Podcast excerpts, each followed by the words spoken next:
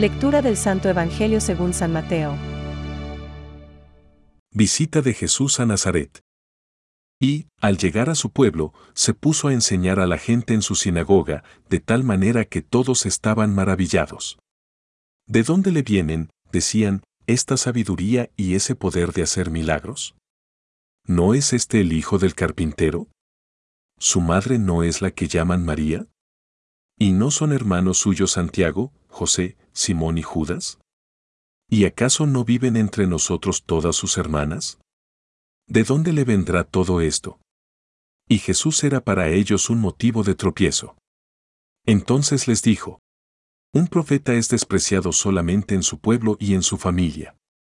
Y no hizo allí muchos milagros a causa de la falta de fe de esa gente. Es palabra de Dios. Te alabamos Señor. Reflexión. Un profeta solo en su patria y en su casa carece de prestigio.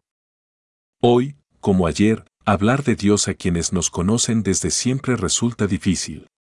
En el caso de Jesús, San Juan Crisóstomo comenta, Los de Nazaret se admiran de él, pero esta admiración no les lleva a creer, sino a sentir envidia, es como si dijeran, ¿por qué él y no yo?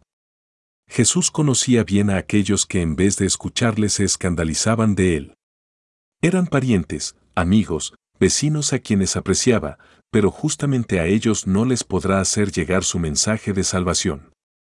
Nosotros, que no podemos hacer milagros ni tenemos la santidad de Cristo, no provocaremos envidias. Aun cuando en ocasiones pueda suceder si realmente nos esforzamos por vivir cristianamente. Sea como sea, nos encontraremos a menudo, como Jesús, con que aquellos a quienes más amamos o apreciamos son quienes menos nos escuchan. En este sentido, debemos tener presente, también, que se ven más los defectos que las virtudes y que aquellos a quienes hemos tenido a nuestro lado durante años pueden decir interiormente, ¿tú qué hacías? ¿O haces esto o aquello? ¿Qué me vas a enseñar a mí?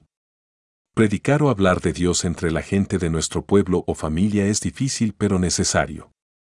Hace falta decir que Jesús cuando va a su casa está precedido por la fama de sus milagros y de su palabra.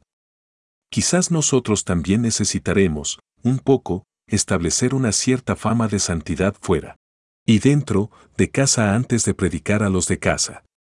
San Juan Crisóstomo añade en su comentario. Fíjate, te lo ruego, en la amabilidad del Maestro. No les castiga por no escucharle, sino que dice con dulzura, un profeta solo en su patria y en su casa carece de prestigio. Es evidente que Jesús se iría triste de allí, pero continuaría rogando para que su palabra salvadora fuera bien recibida en su pueblo.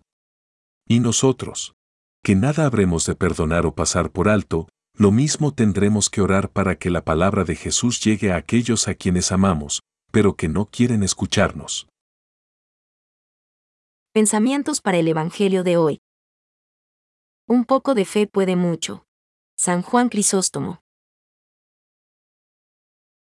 La fe florece cuando nos dejamos atraer por el Padre hacia Jesús y vamos a Él con corazón abierto.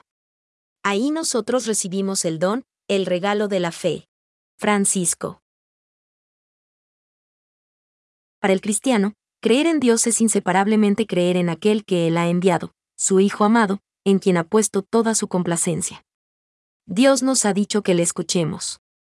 Catecismo de la Iglesia Católica, número 151.